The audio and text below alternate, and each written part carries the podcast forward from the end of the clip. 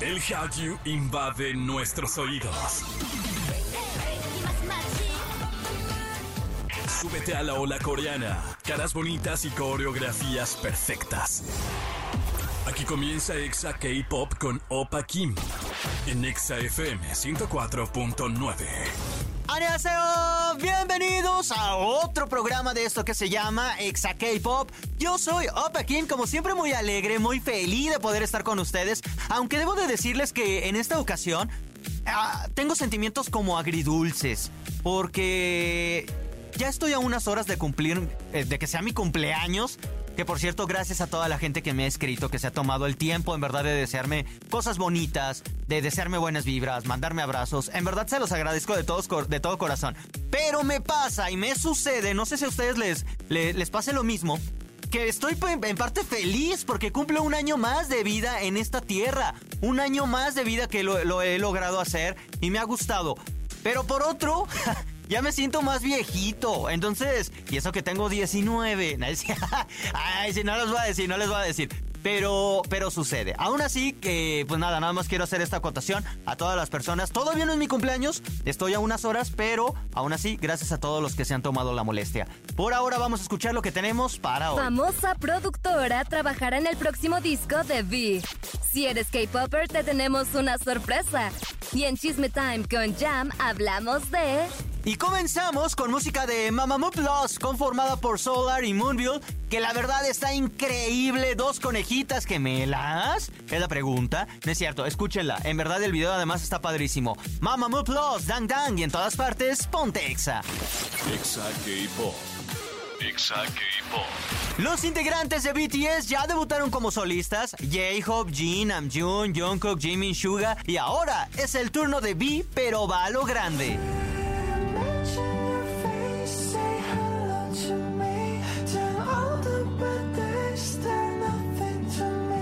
Esta semana se informó que V se estará preparando para el lanzamiento de su álbum en solitario junto con la CEO de Adore, Min Hee-jin, quien está a cargo de producir New Jeans. Según Big Hit Music, V está trabajando actualmente en su primer álbum en solitario con la productora Min Hee-jin quien dirigirá la producción general del álbum, incluida la música, la coreografía, el diseño y la promoción.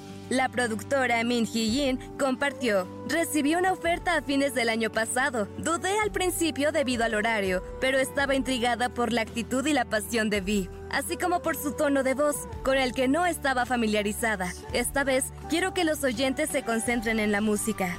Preparamos música que refleja las preferencias de Vi y al mismo tiempo es música que quiero recomendar. En lugar de un estilo familiar, nos enfocamos en la música que queremos hacer y en la música que podemos lograr bien. Estamos terriblemente ocupados, pero creo que surgió una producción interesante. Recordemos que al inicio de New Jeans hubo mucha controversia por los temas del concepto, el cómo habían presentado a las chicas y varios temas, pues la verdad muy densos sobre la, imagen de las integrantes. Pero a pesar de esto, New Jeans son líderes del momento y seguramente con V será un fenómeno. Eh, se podrá hablar de lo que sea de esta productora, tendrá sus formas, pero pues ya veremos, ya veremos qué es el concepto que, que, tiene este chico. Por ahora vamos con BTS, esto se llama Permission to Dance, disfrútalo y en todas partes ponte Exa. Exa K-Pop. Exa K-Pop. Continuamos con más de Exa K-Pop y todos aquí somos amantes del género. De alguna u otra forma hemos crecido, este, el K-Pop nos ha acompañado durante nuestras vidas y en XFM te tenemos una sorpresa. El próximo 13 de agosto se celebra el Día del K-Pop y en esta ocasión tenemos una sorpresa preparada para ti. Te esperamos a las 2 de la tarde en el Parque Bicentenario para que juntos celebremos nuestro gusto por el K-Pop. Además, habrá sorpresas, invitados especiales y regalaremos boletos para el próximo concierto de aespa. Todo esto es en algunos días, o sea, velos contando. En verdad va a estar padrísimo. Yo lo veo como una fiesta grandota, una una como un tipo kermés, si así lo quieren llamar, un picnic. Está padrísimo porque además somos puras personas que compartimos el gusto por el K-pop. Ya sea que vayas con tus amigos, vas a conocer nuevas personas, te vas a distraer y juntos vamos a celebrar el Día Internacional del K-pop, que además normalmente siempre se había hecho como de forma muy cultural pero esta vez lo hacemos de entretenimiento, de diversión. Por eso te estamos invitando. Además vas a tener la oportunidad de participar para boletos de AESPA en el Palacio de los Deportes próximamente en la Ciudad de México. Por ahora vamos a escucharlas. Ellas son AESPA y esto se llama Spicy. En todas partes, ponte Exa. Exa K-Pop. Exa K-Pop. Y en otro programa le damos la bienvenida a Aramis. ¿Cómo estás? Hola, Muy bien, muy feliz. La verdad Eh, es que ya se te extrañaba en este espacio. Sí, Normalmente siempre que vienes, vienes con chisme. Igual que Jam, pero un poco más, más relajado. Ajá, es que es como un este brevario cultural en este bonit en esta bonita industria del K-pop, más que nada, ¿no? Sí, sí, sí. Hoy vamos a hablar de la venta. Porque, ¿cómo hiciste la pregunta y le dijiste preciosa? ¿Por, qué la gente compra? ¿Por qué se venden discos en una era digital? Discos de K-pop en una era digital. ¿Por qué? Pues la verdad es que por muchas cosas. Bye, nos vemos la siguiente semana. ¿A ese ya? Listo, se, se acabó el tema. Gracias a todos por acompañarnos. No, la, el- ¿por qué se venden discos? Ah, que por cierto, hay un, bueno, no sé si lo vamos a tocar ahorita. Hay un, un reporte de la, sobre la contaminación en Asia. Y en Asia reportaban que gran parte de todos estos plásticos era por la industria del K-pop. ¿Por qué? Porque Sí. los fanáticos compran álbumes de cantidades pues sí, en muchísimas cantidades para que puedan de- aparecer el Stray Kids logró tal, es, es un ejemplo, ¿eh? Stray Kids logró tal récord porque vendió tantos discos. Y cuando realmente es una fan comprando muchísimos. Cabe señalar que los discos en Corea no cuestan lo mismo que aquí. Sí. Vas a decir, ay, pues que son ricos, pues pon tú que sí. Pero si aquí un disco te cuesta una edición bien, 1200, mil Sí, pesos, pon tú, déjalo. Porque vienen ya con los cargos de aduana, de envío. Ajá. Por eso es que el, el precio se termina pues elevando muchísimo.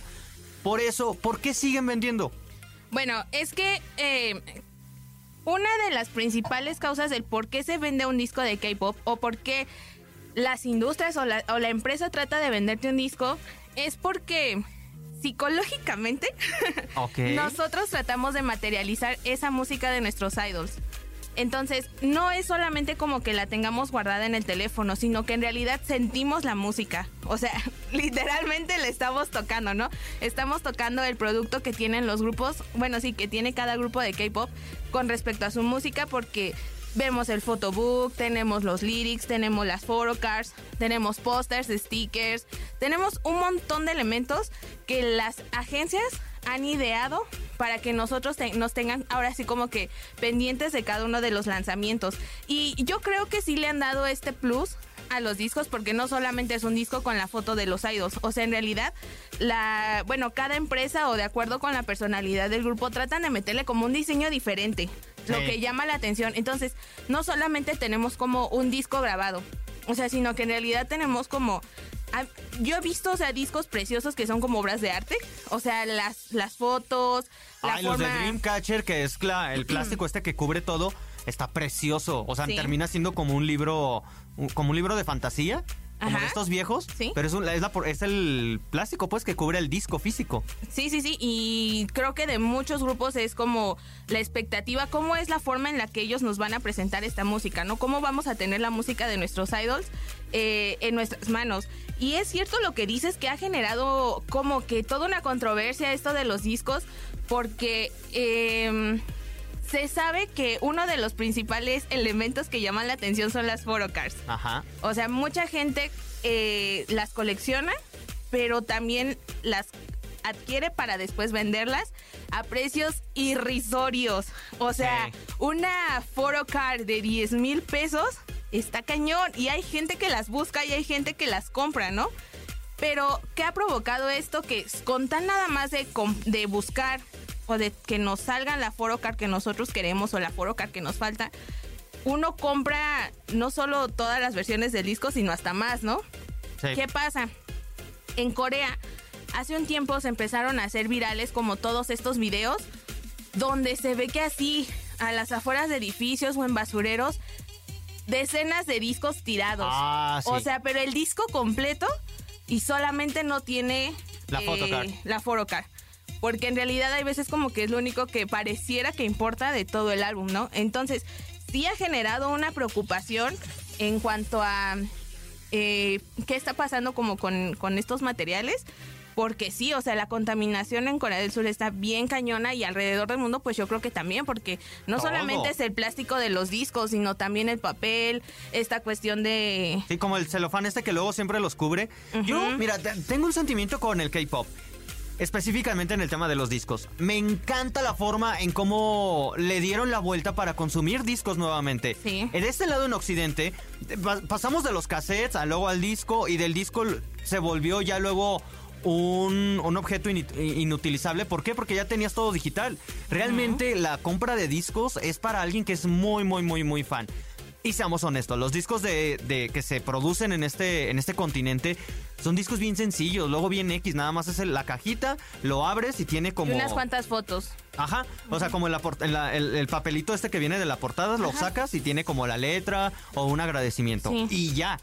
En el K-pop esto no pasa y eso me encanta porque se me hizo una forma muy creativa de, ok, sí el disco, porque es lo que vendemos, discos, o la industria es lo que vende, discos, música, pero vamos más allá. Te vamos a dar esto, más esto otro, una edición especial que incluye, me parece muy, muy buena estrategia. Sí. Y no creo que esté mal, al contrario, creo que lo, lo hace muy bien porque al final, si eres fan de alguien, de, de algún grupo o de alguien solista, eso es lo que quieres tener. Al final lo, lo quieres tanto o aprecias tanto su obra que lo quieres tener. Yo estoy a favor. Lo que no estoy a favor es de la compra indiscriminada solo por batir récords. O por en, en este tema que ya hay un, eh, una, una comisión de, en Corea que ya alertó a SM Entertainment, a JYP, a Hybe y a otras agencias por este especulado de photocards. Es decir, si tú quieres una photocard, insisto, es un ejemplo, de Bang Chan, tienes que comprar eh, la trilogía completa de, de Stray y luego te sale una photocard, pero no, no, no asegura que sea la de Bang Chan. Sí, claro. Puede salir una de Félix y otra vez a volver a comprar. Eso es lo que no me gusta. Sé que es una técnica de, de mercadotecnia para que haya movimiento de dinero, el flujo y todo, pero siento que está un poco ya muy... No sé, o sea, eh, no me gusta porque siento... Una, como fan, es como los tazos. ¿Cuántas, cu- cuántas frituras tenías que comprar Sí. para que te saliera un tazo? Sí, es lo mismo. Y era la misma contaminación y todo. No me gusta, en especial cuando es este tema por los récords, que luego se vuelve algo bien obsoleto. Porque va a llegar alguien más y lo va a quitar y los récords al final termina siendo un titular de una noticia, un titular de algo y ya. Y todo el desastre se queda. Yo hoy vengo en Barbie ambientalista, por si no me ven. Eh, hoy somos pero- Barbie. Sí, este, cuidadora del medio ambiente. Hoy vengo de Greenpeace. Pero, pero es que sí siento que está feo y al final al consumidor siempre le pasan el cargo. Porque Sí. con- como consumidor no tienes la culpa de que la industria se esté haciendo así. ¿Sí me explico? Sí, sí, sí. O sea, y por ejemplo, además, eso es en Corea, porque también entendamos que el transporte a otro país también genera otro tipo como de gasto. Por ejemplo, Sí, los o- aviones, los o barcos, o no sé cómo se cómo lleguen a este lado del charco. Pero también eso genera no solamente un gasto extra para uno como consumidor, sino también un emisiones diferentes de, no sé si de gasolina, no sé, la verdad es que no soy muy Barbie ambientalista, no, no le sé mucho, pero sí entiendo que es un problema que, que a la larga hasta nosotros podríamos evitar como fans de K-pop que esto se quite, o sea, Sí. que esta parte se quite. Y es que sí ha habido muchos artistas que pensando justamente en esto de, de las cuestiones ambientales, que ya están sacando otro tipo de formatos para sacar su música, pero Ay, aún como así... mi José Esperanza. Ajá, como J-Hope, exactamente, que es este... Ay, olvidé el nombre del... Eh, Jack in the. Box. Ajá, Ah, pero, pero lo sacó en versión solo digital. Ajá. Y luego ya hizo una física. exactamente, pero digamos que ellos como que sí preocupados también por esta situación, pues dicen, o sea, tenemos que hacer algo para que sigan consumiendo nuestra música, o sea, que también es un producto finalmente, que sigan comprando este producto, pero que también no contamine tanto como un álbum, porque, o sea, también sabemos que si uno quiere conseguir una Photocard, no sé, de quién ha de ser como súper complicado, de Yehyun, ¿no? De Ajá. NCT. Quiero conseguir una de Yehyun. Sabemos que hay gente que te las vende a precios Sí, no. terribles, ¿no? En, en O sea, eBay terribles. entran y están Ni siquiera, carísimas. ajá, ni siquiera es como que digas tú, bueno, pues la puedo conseguir por otro lado y no tengo que comprar el disco. No, no es tan fácil conseguir esas formas. Es que siento que es eso, te condicionan para que la puedas tener. Creo que sí son una de las cosas oscuras dentro del K-pop. Esta Sí. venta de los discos, ¿no? Y las photocards, la, la verdad es que sí está bien complicado conforme pasa el tiempo porque sacan más cosas, ¿no? Por ejemplo, también recuerdo que durante la época de pandemia se detuvieron la producción de los lightsticks porque no Ah, había sí. como una sustancia o una, un material que se necesita para que la lightstick prenda Ajá. Y había escasez de eso, entonces por más que uno quisiera conseguir una lightstick no se podía porque no había cómo hacerlas Los Army Bomb, la última, también estuvo una escasez y carísimos. y cuando las buscas están carísimas. O sea, ya estaba en 5 o 6 mil cuando estaba de mil pesos, 1200. Exacto. Y bueno, las versiones anteriores, la nueva costaba como 2300. Las de Blackpink, ahora en el concierto en el Foro Sol, me estaban vendiendo, pero eran réplicas porque ya no había originales. Dentro Sí, no. del merch oficial de Blackpink ya no había. Y es lo que te digo, terminan. Ok, ya no contaminamos, se vuelven exclusivos, pero el precio se va. Es el precio que tienes que pagar por ser ambientalista. Es pregunta, ¿es el precio? No sé. Eh, es un tema bien, No se bien sabe. denso. Lo que sí es que si lo hacen para batir récords, yo creo que no. Hay estas imágenes descaradas Como de cestos de basura. padre. Sí, como, yo no estoy en contra. sí, sí. Si los quieren y son muy fans, cómprenlo porque valen la pena. Pero ya de esto de, de compra de- así ya desmesurada de voy a comprar 100 discos para que logren batir y luego en el otro, o sea, no sé, eso lo encuentro muy sin sentido. Sí, no, y de hecho hasta ahí, eh, me- bueno, me he enterado con amigos que han viajado a Corea y demás, que hasta cajas hay en las calles, ¿no? Con un montón de discos de a veces de hace, hace años. Hasta hay tiendas como de tipo outlets, Ah, sí. donde ahí están todos los discos que, que les quedan a las agencias o que los mismos fans no quieren.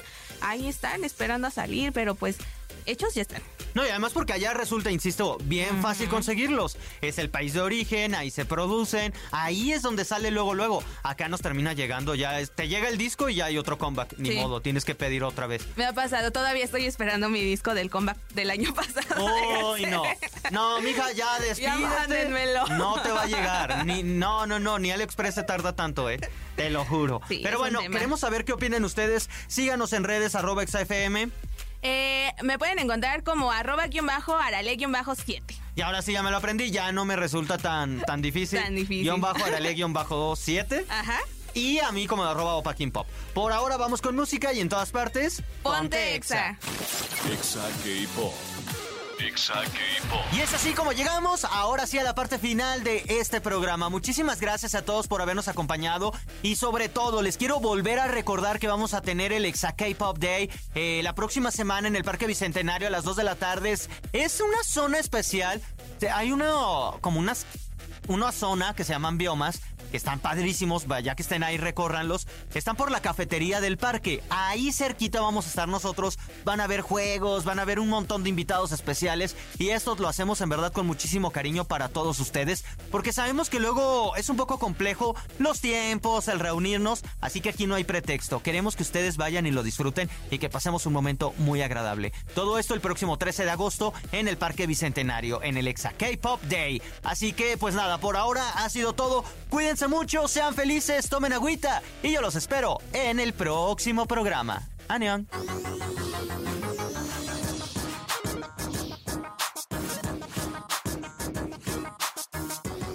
Esto fue Exa K-Pop.